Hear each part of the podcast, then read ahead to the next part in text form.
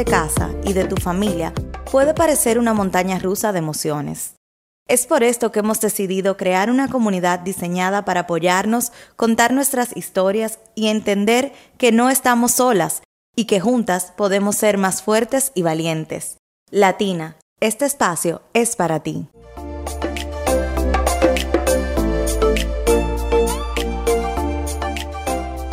Hello latinas y bienvenidas a un episodio más de Latina Find Your Tribe. Señores, qué alegría, qué felicidad tenemos nosotros con el apoyo que hemos recibido de ustedes. O sea, de verdad, muchísimas, muchísimas gracias por, por tanto soporte, por tantas palabras lindas que nos han escrito, los correos, los mensajes. De verdad que Estamos muy, muy felices de todo el apoyo recibido. Hello, Bonisa, ¿cómo tú estás? Bien, ¿y tú? Todo bien, gracias a Dios.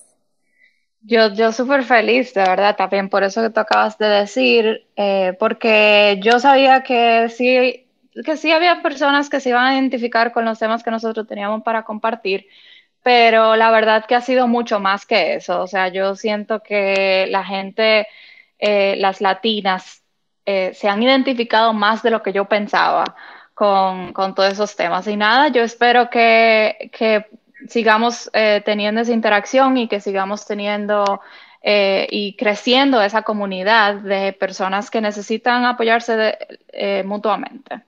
Así es. En el día de hoy, Eu nos va a estar compartiendo una historia súper linda acerca de su encuentro con la maternidad. Eunice, el micrófono es todo tuyo. bueno, eh, comenzando por ah, un poquito antes de yo entrar en el tema, eh, quiero como aclarar que mm, en gran parte, o sea, este es un tema eh, muy emocional y muy que trae muchas controversias y muchas diferentes opiniones de toda parte, uno esté o no esté fuera de, de su país y de la casa de donde vive.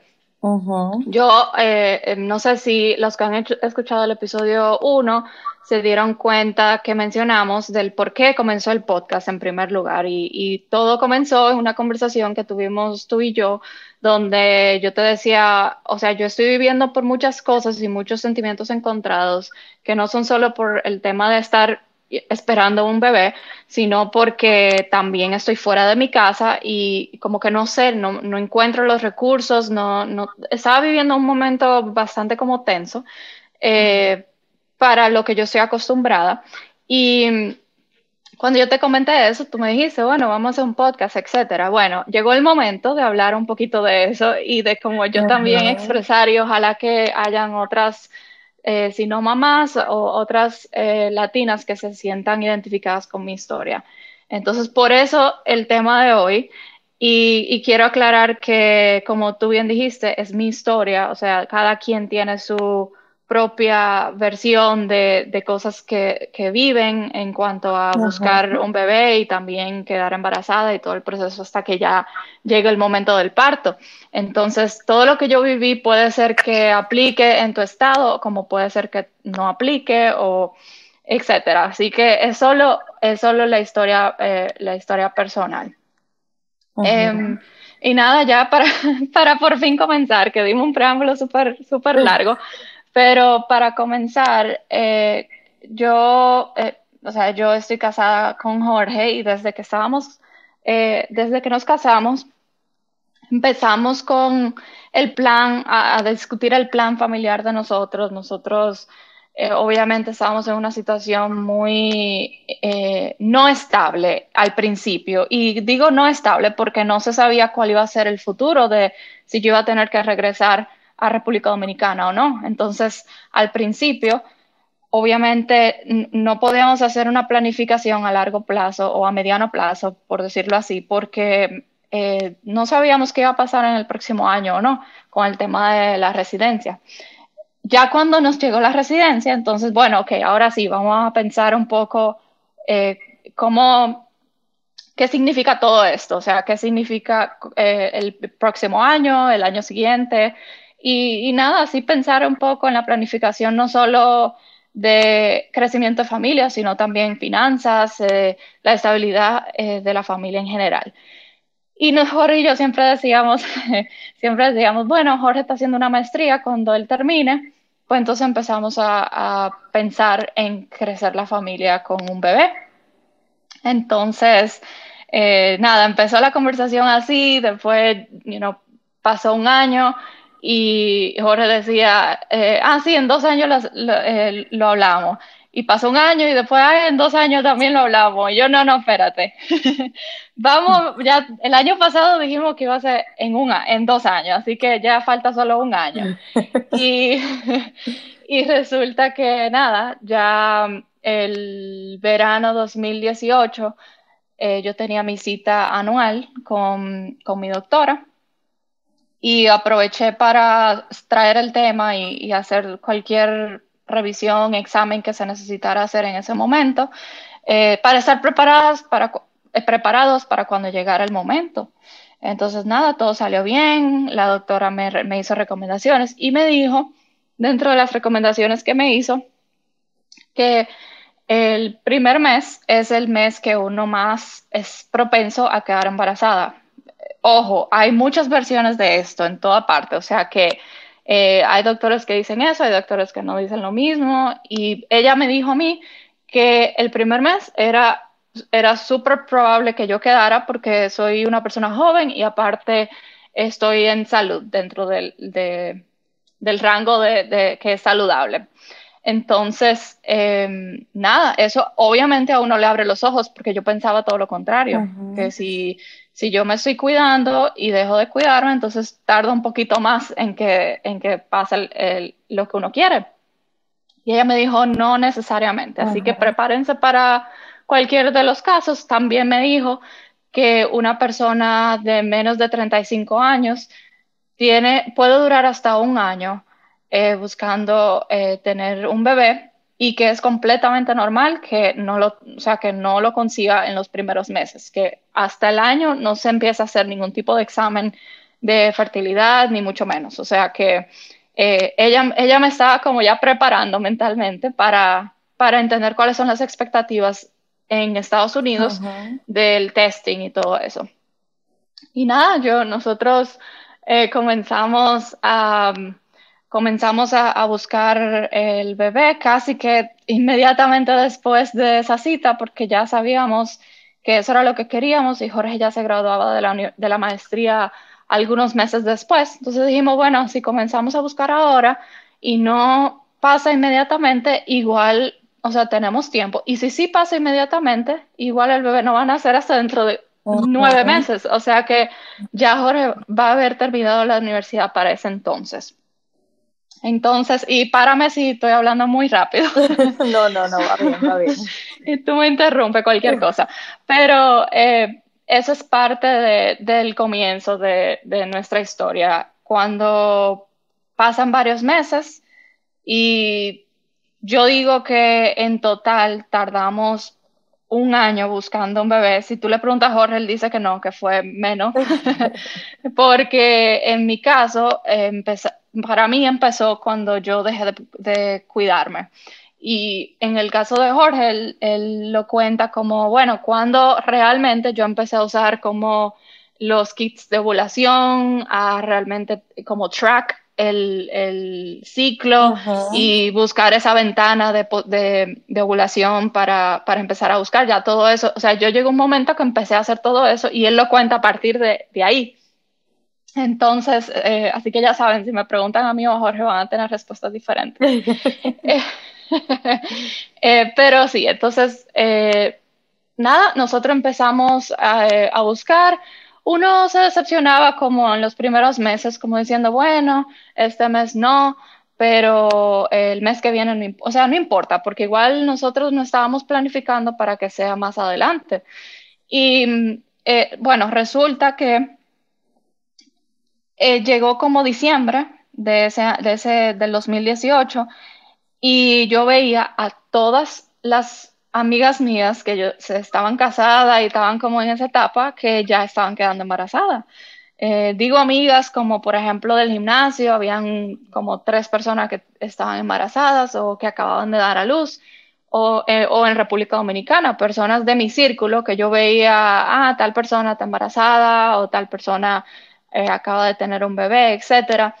Y yo decía, wow, o sea, qué bueno, yo me, yo me emocionaba y me ponía súper feliz, pero por dentro también, yo no voy a, no voy a negar que a uno le daba como ese, como esa, eh, yo ni sé cómo explicarlo, como un sentimiento de por qué a mí no. Claro. O sea, por qué a mí no me, por qué yo no puedo quedar, o sea, por qué si yo, yo estoy en salud, si supuestamente todo está dentro de, de lo normal, ¿por qué no, por qué no quedamos? Entonces ya ahí yo empecé con un poquito más de ansiedad y me sentía que, que como que lo, lo que yo estaba haciendo no era suficiente yo también me miraba a mí misma, yo decía, ¿y qué pasa si yo no puedo tener bebés? Y, y, simplemente el examen que, que, se me hizo fue muy general y hay que indagar en esto. Y ya han pasado cuatro o cinco meses de que nosotros en mi mente comenzamos a buscar y no pasaba nada. Entonces, eso a mí me estaba comiendo por dentro y yo le agradezco mucho a Jorge porque sin el apoyo que él me dio, o sea, yo, yo me hubiera vuelto loca porque yo, el nivel de, de ansiedad que yo tenía y de preocupación era súper grande. Para mí, perdón, ya comenzamos, ya comenzamos. Em, para mí siempre fue importante crecer una familia, es de las cosas que yo priorizo eh, en mi vida. Entonces, nada, como que esa eso era tan importante para mí y el saber que yo no tenía el control al, al final del, de, de, todo eh, me causaba mucha angustia. Yo, como ya les he dicho, yo soy eh, muy de entregar las cosas a Dios, pero también yo también pienso como hay que hacer su parte, ¿verdad? O sea, uno tiene que eh, hacer uso de todos los recursos que uno tenga a la mano y hacer todo lo que uno pueda para que uno pueda controlar a llegar hasta ese punto. Entonces yo investigué, me metí en una aplicación, eh, creo que se llama Glow, y empecé ya a llevar un poquito más de el control o la información de cuándo empezaba mi ciclo, cuándo empezaba la ovulación, etcétera. Y, y, se volvió, o sea, una obsesión. Yo me metí en esa aplicación todos los días yo leía todos los comentarios de personas que también, igual que yo, estaban con esa ansiedad encima. Creo que eso me, me aumentó la, ansiedad. Yo pensaba que era eh, y que iba a ser como una ayuda, como un apoyo de sentir que yo no soy la única pasando por eso. Y en realidad lo que hizo fue alimentar la ansiedad un poco más, eh, porque uno ve de todo en, ese, en esas comunidades así. Entonces, eh, bueno, nada, yo compré kit de ovulación, compré, para el que no sabe lo que es un kit de ovulación, son unos test que uno se hace en casa. Parecen una prueba de embarazo, pero lo que te dice es usted está o no está dentro de una ventana de ovulación. Y en esa ventana de ovulación eh, uno tiene que intentar lo más que se pueda y entonces a partir de que se cierre esa ventana, uno tiene dos semanas para que el cuerpo ya eh, si, si, hubo fecundación, entonces en, esas dos semanas el cuerpo lo va, eh, va desarrollando la hormona de embarazo. Entonces, si yo me volví súper científica leyendo todos los, los exámenes médicos de, o sea, yo tuve, yo leí estudios médicos, yo no sé cómo, porque yo no, yo no estudié medicina, eh, pero yo, yo leía de todo porque yo necesitaba estar informada y buscar la forma de, de controlar mientras más pueda. Entonces, eh, nada, con todos los tools y todo lo que hicimos, no pasaba absolutamente nada. Eh, y llegó el momento en el que yo ya, yo le dije a Jorge, mira, yo voy a ir donde la doctora y le voy a decir que yo tengo un año buscando para que ella empiece a hacerme exámenes. Entonces fui, le dije que tenía un año, no teníamos un año todavía buscando pero casi eran como 10 meses. y, entonces ella me empezó a hacer algunos exámenes, me dijo que, que si yo quería, ella me mandaba a un médico de fertilidad, pero que ella me podía hacer como unos exámenes eh, como los primeros. Exacto. Entonces yo fui, hice dos o tres exámenes de los que eh, todo salió normal, gracias a Dios, y Jorge también se hizo unos exámenes, todo normal también. Entonces yo decía, o sea, yo siento que o yo tengo algo grave, que ninguno de estos exámenes preliminares van a como identificar. O yo no tengo nada y me estoy volviendo loca. Se llama eh, ansiedad. Sí, exacto. Ese nada se llama ansiedad.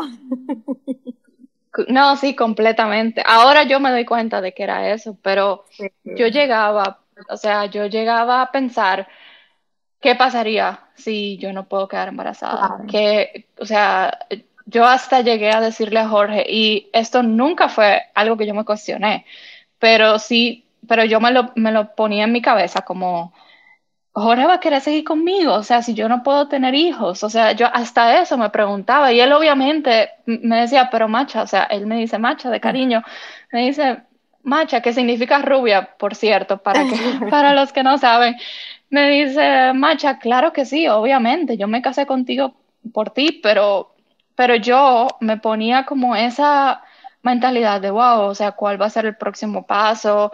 Si, si yo no puedo quedar embarazada, ¿estaríamos dispuestos a adoptar o, o, hacer algo? O sea, como que al final nunca tomamos la decisión, la verdad, nunca como decidimos, este va a ser el próximo paso en caso de que no, porque ambos decíamos, hay que esperar al año que al final del día la, la realidad era que no teníamos un año todavía buscando.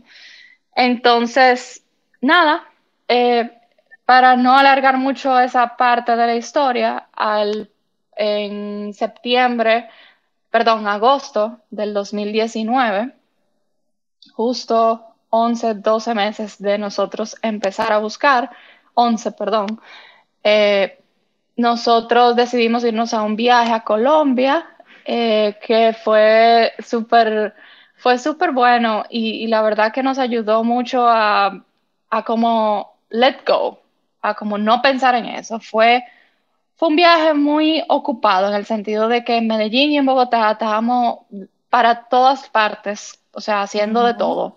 Entonces yo no tuve tiempo de pensar en eso y en ese proceso. El estrés y la ansiedad.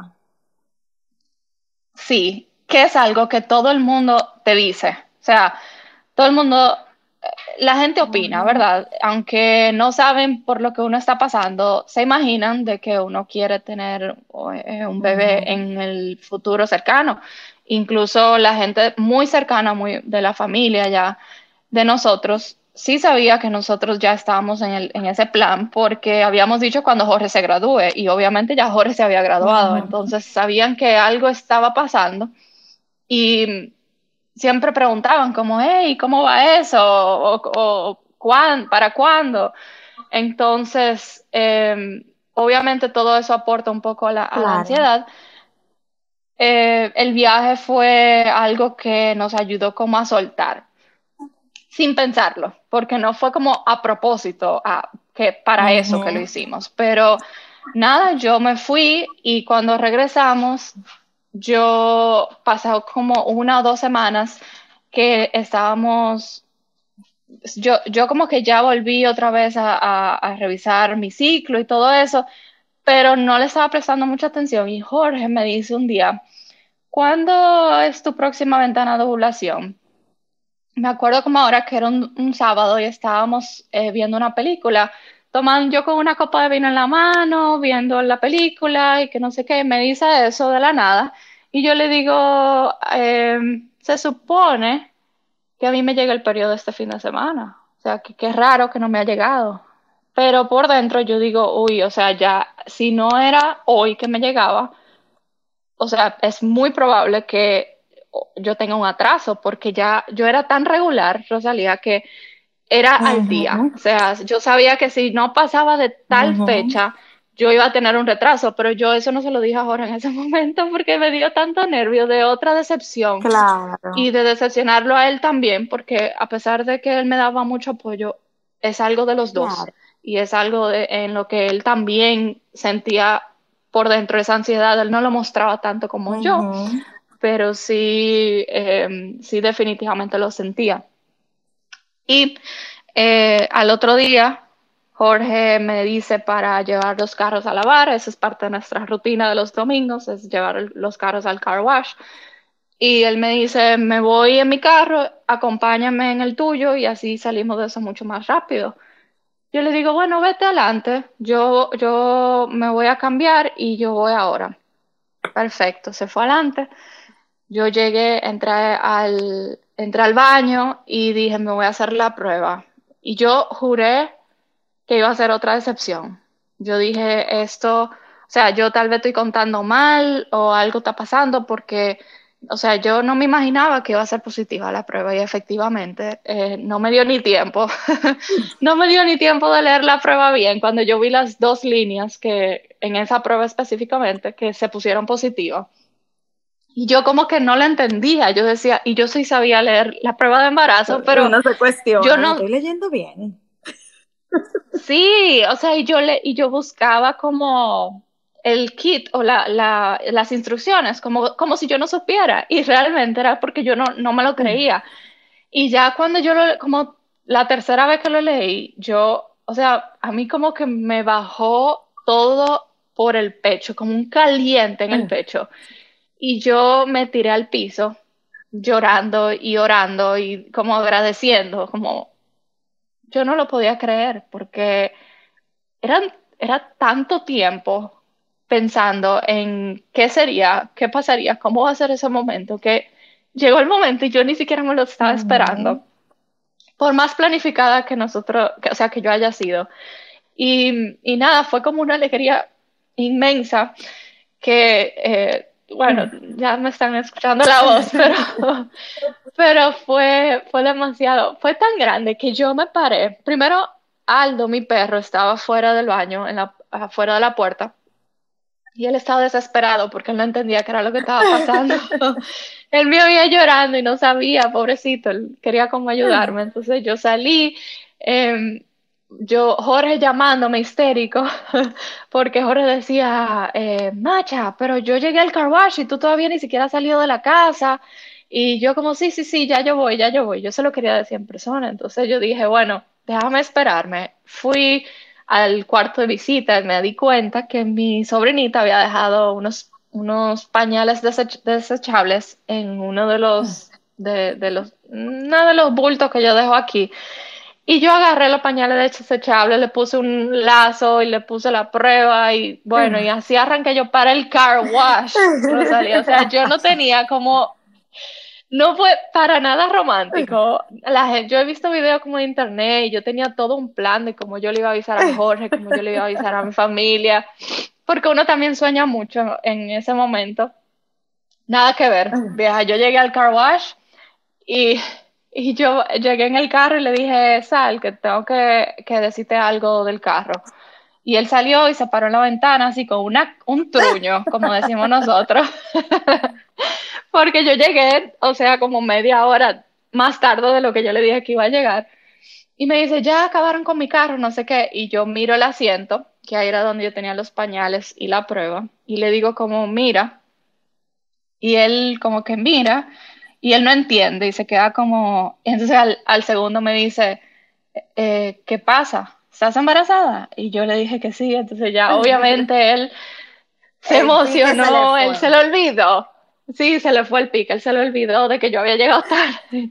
Y yo le dije, ven, montate. Y entonces él, fue, me dio un beso, un abrazo, obviamente la emoción. Eh, bueno, de la emoción tan grande, él agarró y llamó a mi mamá. Y mami estaba con mi papá en, en la casa.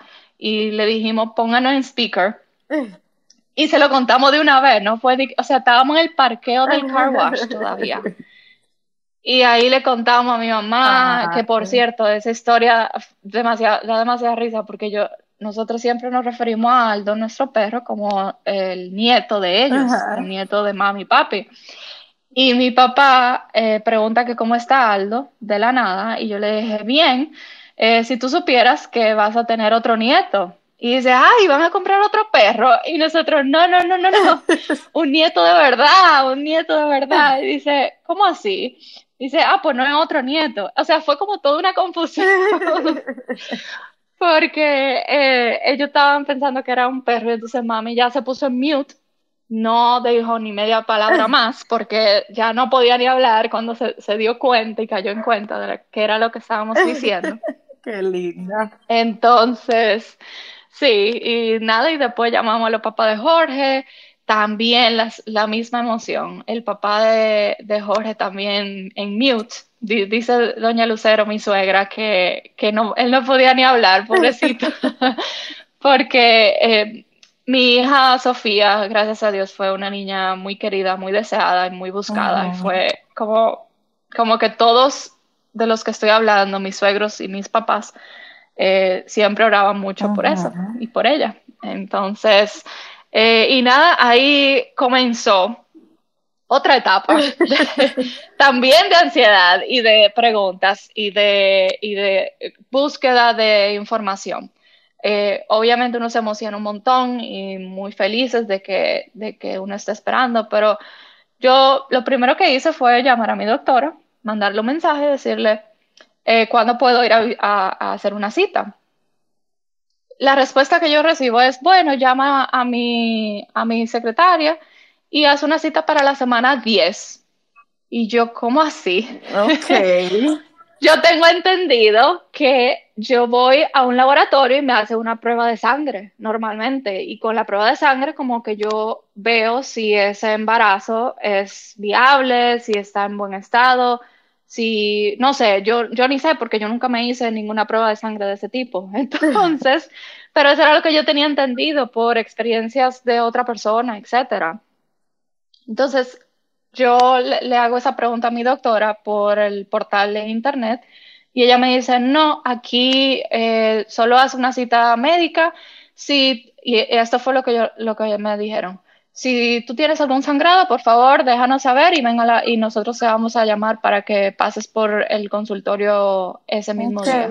Y yo, o sea, yo me quedo en pánico, porque yo digo, ¿cómo es posible que yo, o sea, o sea, yo no entendía, yo ni sé cómo explicarlo, porque yo decía, ¿a dónde voy? Y me puse a investigar ahí bajé una aplicación que era más como para personas que ya eh, eh, habían tenido una prueba de embarazo positiva.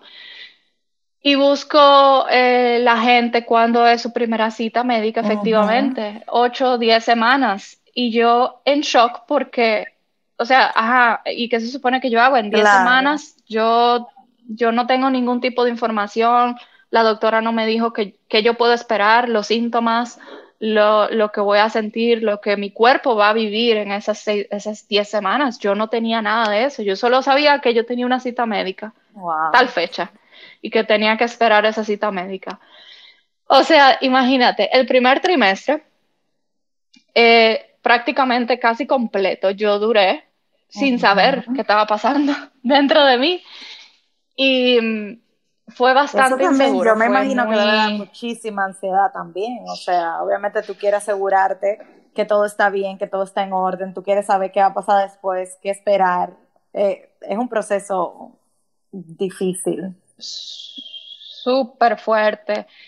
Eh, y con esa eh, ansiedad que yo, y con, con, la intensidad que yo, con la que yo me puse con mi doctora, ella me dijo, ve, haz una cita con mi enfermera y la enfermera te puede dar mucha información. Yo, bueno, ok, hice una cita con la enfermera, ella me dio información, me explicó un poco más de los cambios que yo iba a vivir, me preguntó si yo tenía náuseas, si tenía síntomas de, de todo lo que ciertas mujeres viven en el primer trimestre, y yo le dije cómo me sentía, etcétera. Y bueno, ahí como que ella me dio un paquete con como con 10 hojas y cada hoja decía algo diferente una decía que, o sea, hablaba de las decisiones que uno tiene que tomar en la maternidad, otra hablaba de los tipos de parto, cosas como súper generales, como que hay cesárea, hay parto natural, ah, uno puede contar con una dula, en algún momento de tu embarazo, así súper como aéreo, tú vas a tener que considerar eh, cuál va a ser el pediatra de tu hijo, todo eso, pero yo lo que hice fue, o sea, fue, me sobrecargó de cosas que yo no tenía que estar pensando en ese momento. y no, y no me llenó de respuestas, sino de mil preguntas más. Entonces, eh, nada, yo me fui de esa cita. Ellos sí me hicieron otra prueba de orina. Eh, mientras yo estuve ahí, me confirmaron el embarazo otra vez por prueba de orina, no por de sangre. O sea, yo todavía no, no tenía nada, prácticamente. Y, y ya con eso yo dije, bueno, yo tengo que confiar el sistema, ¿verdad? O sea, yo ya no, no me queda de otra. Yo no voy a arrancar para Santo Domingo a hacerme una prueba de sangre del embarazo, tú ves. Eh, porque en Santo Domingo eh, uno va a un laboratorio y le dice yo quiero una prueba de pero sangre. Pero ustedes no dijeron nada realmente. O sea, ustedes se lo dijeron a su familia, pero yo me acuerdo que ustedes no le dijeron nada a nadie hasta después. Te recuerdo que me junté contigo como un fin de semana antes de que a ti te tocara ir al médico, o quizás después de que todavía de que creo que te, tú ibas el fin de semana siguiente o a la semana siguiente. y, y, como que nada, lo mencionamos el tema, pero fue como que nada, como que tú no dijiste nada en ese momento. Sí, no. No, porque en mi mente yo, hasta que no tenga una prueba de sangre, yo no, no sabía qué podía pasar. Entonces, yo, nosotros los dos optamos por mantenerlo muy cercano. Em, que por cierto, me da risa porque les tengo que contar que en mi casa sabía mi mamá, mi papá y mis hermanos. Jorge se lo había contado a su familia también, a su núcleo familiar. Y aparte de esa gente, lo sabía Rosalía.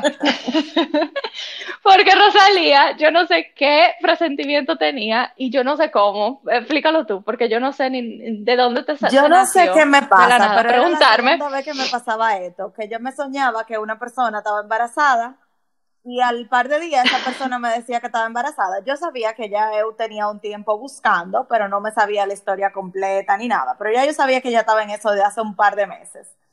Y nada, un día yo me levanto, era como un sábado, y yo me levanto y yo le escribo y le digo, vieja, tú estás embarazada. Pero como que después yo dije, Mierkina, quizá yo de la nada. mensaje, porque yo no, como yo sabía que ella estaba buscando, pues dije, Mierkina, yo no debía haber escrito eso, porque yo sé en el proceso que ella está pero ya me había pasado con otra persona y no le había dicho. Y ella se quedó como que, eh, ¿qué? Como que, ¿cómo fue? Ya ella lo sabía, pero ella no había dicho nada a nadie. Yo no había escuchado nada, simplemente yo me lo soñé y como ya me había pasado antes, no sé, algo me dijo, dile. Y yo le dije a sí mismo, di que tú estás embarazada y si no vas a estarlo muy pronto. Y yo después me quedé como que, what the fuck, porque yo dije eso. Lo grande es que yo estaba con Jorge al lado y normalmente Jorge y tú no, hablarían y mucho menos de ese tipo de cosas, pero yo le pregunté, yo, Jorge, ¿tú, ¿tú le contaste a Rosalía? Y él como, claro que no. y él, ¿por qué? Y yo, Rosalía me está preguntando si yo estoy embarazada. Y él como, ¿qué? Y yo, sí. Y yo, ¿tú le contaste a alguien? Me dice, no, no, en serio, yo no he hablado con eso, de eso con nadie. Y yo como, o sea, yo no entendía qué estaba pasando. Yo hasta busqué, en la, o sea, a ver si fue que yo le escribí sin querer o como que se me salió en alguna conversación. Vieja, no, no eso fue demasiado freaky. Eh, pero después de eso yo llamé a Denise, a mi mejor amiga, y le dije, mira, solo para que tú sepas, esto está pasando, porque eh, yo sé que los chismes vienen después de Santo Domingo, de que tú, tú andas contándoselo a todo el mundo. No, mentira. Pero sí, fue demasiado funny. Y eh, al final, nada, o sea, ya se me perdió el hilo. Al final ah, fui a la cita de, los, de las 10 semanas me hicieron eh, la primera sonografía y gracias a Dios todo salió bien. Yo sí tuve un montón de malestares, que fue horrible, porque yo pasé por todos los malestares que se supone que le den en el primer trimestre, a mí me dieron todos. Y todos los días, o sea, yo, yo eh, iba al baño todos los días y, y, no a las cosas normales que uno va al baño. Eh, la comida, yo no podía comer de nada, yo era comiendo papita el día entero, comiendo pan y ya, eso era, yo no podía hacer más nada. Entonces, en el tema laboral fue bastante difícil porque yo, yo no sabía cómo manejar del punto de vista profesional la conversación con mis supervisores y con mi equipo de trabajo. Eh, y yo opté eh, prematuramente, realmente, hoy, hoy lo digo y lo pienso así, por avisarle a mis tres directoras, a las tres directoras con las que yo trabajo directamente, porque yo estaba teniendo síntomas tan fuertes que ellas se estaban dando cuenta que algo andaba mal y me decían como todo bien y yo como sí, sí, sí, no, no hay problema, pero yo entraba a una reunión que se suponía que yo iba a liderar y no decía ni una palabra, porque, o sea, si yo decía una palabra, yo iba a vomitarme enfrente de todo el mundo, entonces yo tenía que quedarme como callada, no participar en la reunión.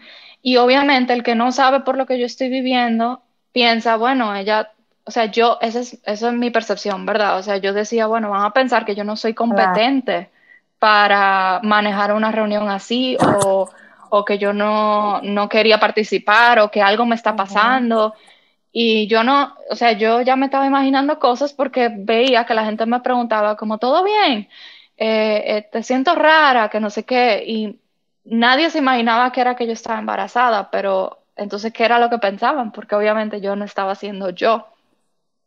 Y mm, nada, yo opté por comentárselo, le dije a mis tres directoras, yo no, nosotros no se lo hemos dicho a todo el mundo, ni a los, ni a los familiares de la familia extendida, pero se lo estoy comentando por, por esta razón. Y también se lo dije al, al gerente de recursos humanos porque yo necesitaba tener un plan. Volvemos a la planificación, ¿verdad? Que como que es un tema muy recurrente en mi historia. Eh, pero fue como, yo ni siquiera sé cuáles son los policies de trabajo, yo ni siquiera sé cuáles son, cuál es el, el policy de maternity leave, qué, qué íbamos a hacer Jorge y yo en temas de daycare, de si optábamos por hacer un daycare, de si mis, mi mamá iba a venir para, a visitar, por cuánto tiempo. Todo eso, ya yo estaba pensando en eso y todavía yo no había tenido mi mm. primera cita con la doctora. Entonces, eh, en ese sentido, yo fui mucho más eh, abierta que lo normal, porque yo no, no entendía el sistema, yo no, no entendía cómo funcionaba eh, la política de, la maternidad dentro de un ambiente laboral.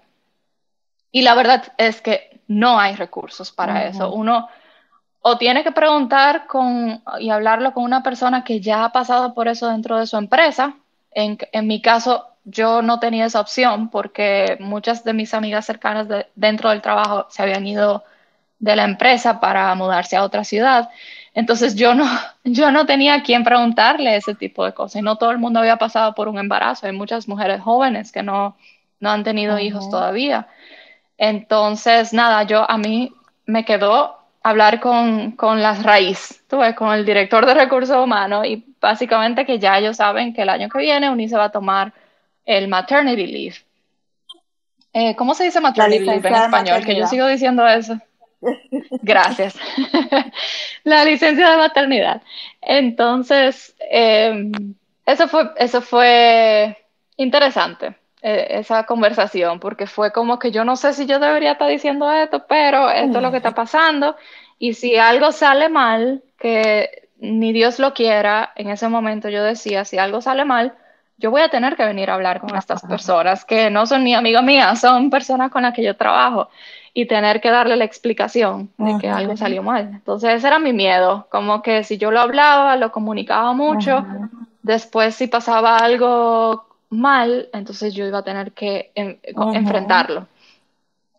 Em, y nada, eh, eso fue el comienzo de una búsqueda de recursos, porque resulta que el director de recursos humanos se volvió súper humano, valga la redundancia, y me habló mucho de su experiencia con su esposa, eh, que tienen cuatro hijos. Y mm, él me mandó un montón de links de recursos de aquí de Estados Unidos, de en la ciudad de Rochester, sitios donde uno puede conseguir información. Me mandó un documento y me explicó todas las opciones que yo tenía para la licenciatura de licencia ¿cómo se dice? Licencia de maternidad. Y, y entonces, ya yo la de licenciatura, ya tú sabes. Entonces, él me, me, encaminó bastante y yo agradezco hoy en día que te, tuve una persona que me guíe en ese sentido con las opciones disponibles, porque yo no sentía que tenía eso aquí. Y esas son parte de, los, de las barreras con las que yo me encontré por ser inmigrante acá en Estados Unidos. Em, lo otro es, bueno, llegué a la cita, mi doctora me recibió, ella eh, me, sí me educó, me enseñó, me empezó a hablar un poco más de los recursos también. Yo llegué con una lista de preguntas que a las, la que está pasando por eso, también recomiendo que durante las primeras semanas se tenga como un note en el teléfono donde pueda, si se le ocurre algo, una pregunta, no importa lo tonta que usted piense que sea, anótela, porque va a llegar el día de la cita y uno no se quiere quedar callado y después acordarse de que tiene otra pregunta. Entonces, fui donde mi doctora le hice todas esas preguntas basadas en, uno, mi conversación con ese director de recursos humanos y dos, eh, en simplemente investigación en Internet que yo hacía, eh, hablando con también con personas de República Dominicana que habían pasado por el proceso. Algo que a mí me preocupaba sobremanera y que todavía me preocupa, no lo voy a negar ni lo voy a esconder, es que aquí en Estados Unidos, eh, si uno no va a una consulta privada de un gineco obstetra, eh, puede que el día del parto te atienda quien sea dentro de esa práctica. No es tu doctora o tu doctor sino que mm, eh, te puede atender del staff de, esa, de ese centro, te atiende quien sea. Y yo no vengo de un sitio donde es así, o sea, en, en, República Dominicana es la doctora o el doctor que uno tenga. Claro que pueden pasar cosas que si ese doctor está de viaje, ellos te van a avisar con algunos días de antelación y uno se prepara mentalmente, pero literalmente es quien esté on call ese día, es el que me va a atender el día del parto. Y yo se lo comenté a mi doctora y ella me dijo que, que, ella va a tratar lo más que pueda de, de coincidir al menos porque ella, eh, ella es supervisora de toda el área de, de parto de, del hospital donde yo voy a dar a luz. Entonces eso me lleva a otro tema que era dónde yo voy a dar a luz, porque eh, yo no conozco ninguno de los hospitales de aquí, yo no sé cuál es el mejor, cuál es el peor, cuál es el adecuado para ciertas cosas, etcétera. Yo no tenía idea. Y mm, eso fue otro proceso también de investigación.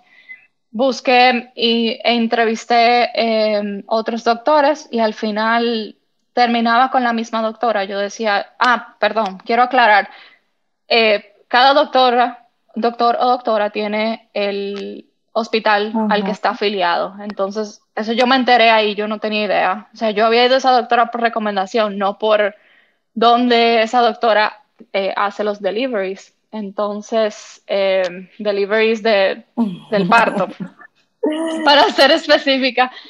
Entonces, nada, todo, todo eso, que, que en qué hospital voy a dar a luz, que quién va a estar el día del parto, que si permiten que mi mamá venga, que si voy a necesitar daycare, que los daycare se llenan con anticipación, entonces hay que empezar a buscarlo. Yo todavía ni siquiera me sentía bien porque estaba en mi primer trimestre. Ponerse en lista de espera, no te avisan hasta el último minuto si tu hija o hijo va, va, a entrar al daycare, entonces uno no sabe ni siquiera dónde va a estar hasta el último minuto.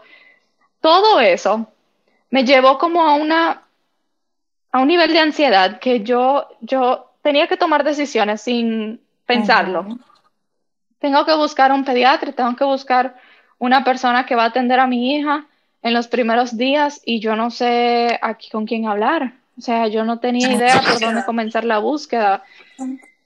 Entonces, em, nada, todo eso eh, ha sido un proceso y yo lo que recomendaría a las personas que están viviendo por, por esta situación es que nos apoyemos. Uno, yo, Eunice, estoy aquí para hablar un poco de mi, de mi experiencia. Em, y dos, que em, la maternidad en sí es, es un tema en el que uno se sobrecarga de por sí. O sea, yo escucho y leo y hablo con personas que están pasando por, por la maternidad o ya tuvieron un hijo o están en el proceso de, embarazo y ya es overwhelming nada más pasar por eso.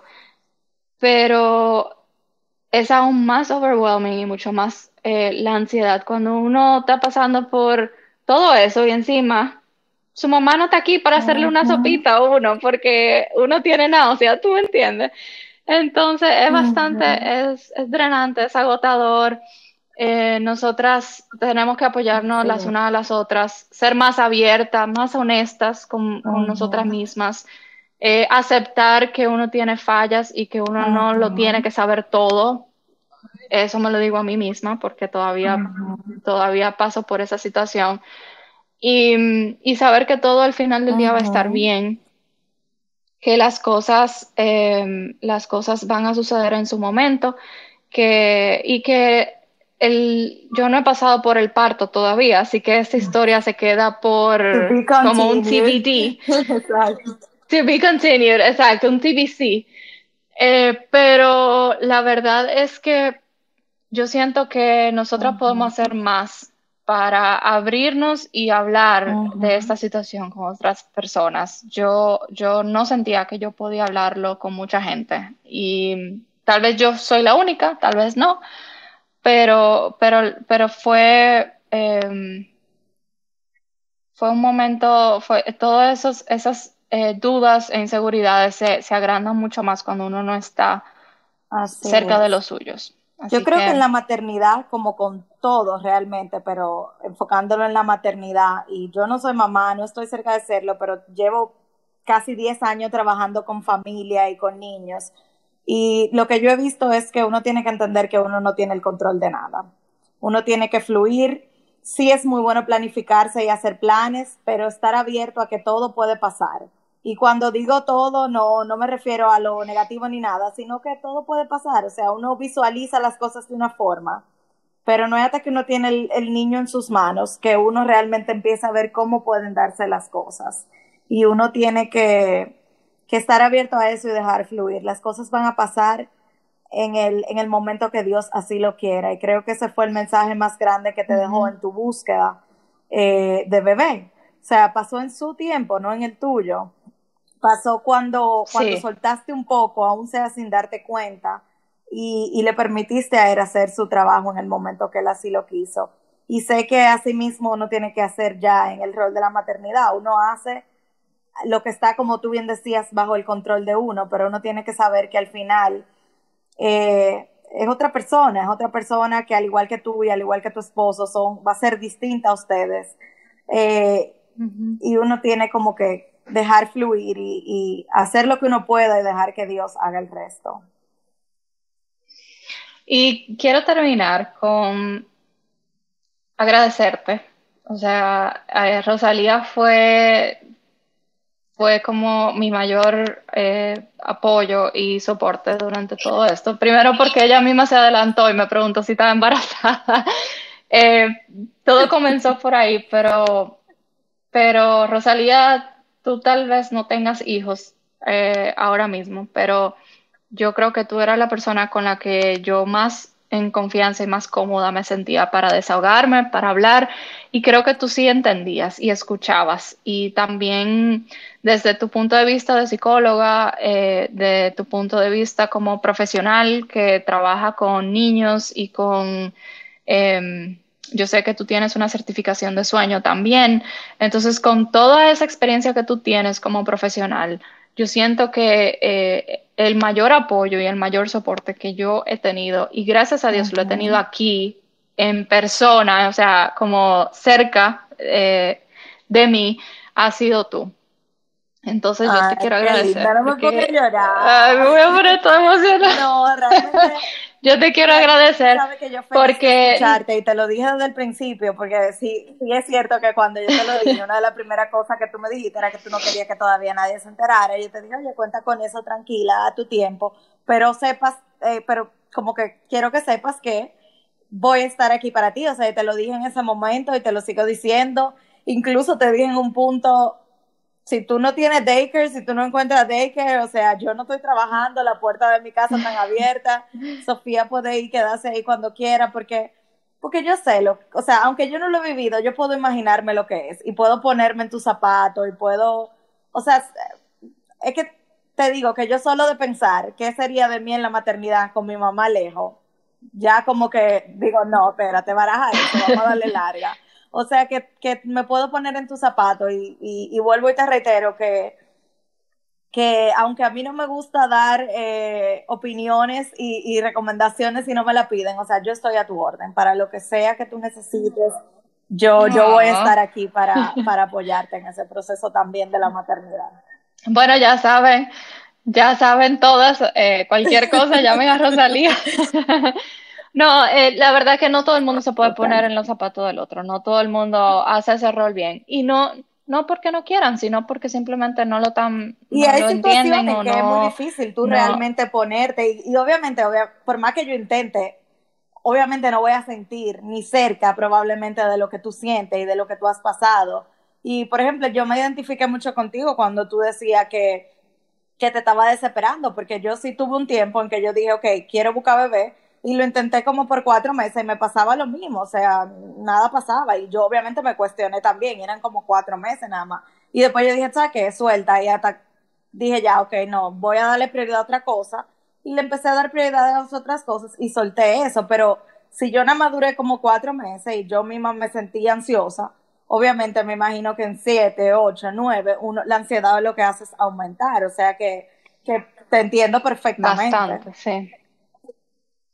Sí, sí, sí, no, completamente. Y, nada, eso te lo quería decir porque decírtelo en el aire y en el podcast porque eh, de verdad significa mucho para mí. Así que nada, eh, gracias y gracias eh, por permitirme este espacio de desahogo, de contar mi historia, porque aquí hablé yo casi la hora entera. También, Pero Pero sí, y, nada, yo, yo también quisiera como exhortar que eh, a la latina que está escuchando y siente que vivió una situación similar o que está viviendo esta situación y todavía no tiene con quién hablarlo, no tiene la confianza de hablarlo con nadie alrededor de, de su ambiente eh, porque está lejos de casa, entonces yo sí, yo sí puedo yo sé que es difícil porque uno siempre busca una amiga, una persona de confianza, pero yo estoy aquí. O sea, si lo que quieren es desahogarse, hablemos. Yo, yo puedo que, les ayude, puede ser que simplemente sea un oído para escuchar. Y sabes qué se me ocurre, se me ocurre que quizá tú puedes compartir algunos links y algunos recursos que tú tengas eh, y ponerlo para que la gente entre y, lea y busque y se informe. Eh, si tiene alguna duda, si está pasando por el proceso y no sabe eh, cómo asistir, quizás sería una buena idea dejar esos links al servicio de la gente. Mira, efectivamente lo voy a hacer. Voy a, eh, yo tengo un email ya como escrito con todos esos recursos que yo soy la misma, la única que lo uso. para que ¿para qué tenerlo si no lo voy a compartir? Así que espérenlo, probablemente sea por Instagram, que yo lo comparta, por el, el por eh, arroba latina.findyourtribe en Instagram. Eh, probablemente lo ponga o en un story o en el post que del podcast. Así que esperen eh, ese link a ver cómo, y no, les y ambas estamos a la disposición si ustedes tienen alguna pregunta, alguna duda para desahogarse. O sea, yo quizá no le pueda dar mucha respuesta en cuanto a la maternidad general, pero definitivamente soy un oído que puede escuchar. Eh, y nada, eh, espero que hayan disfrutado esta historia tanto como yo la disfruté. Si ustedes vieron que yo no hablé es porque realmente sentí que, que conectaba con la historia de Unisa y quería darle la oportunidad de que ella pudiera hablar y contar su historia sin interrupciones, porque me parece una historia muy linda y de mucha valentía. Eh, y, sé que, y sé que hay muchas personas afuera que pueden estar pasando por situaciones similares. Muchísimas gracias, Eu, por compartir tu historia. Thank you, amiga. Y nada, chicas, ya saben, dejen sus, cuéntenos sus historias, déjennos sus mensajes, escríbanos. Eh, tenemos unos correos pendientes eh, que ya respondimos, pero tenemos pendiente darle follow up a ellos. Eh, y queremos seguir escuchando de ustedes. De verdad que para nosotros ha sido muy, muy lindo escuchar sus historias y sus mensajes. Así que por favor les, les invitamos a que lo sigan haciendo y nos vemos en un próximo episodio. Bye. Bye.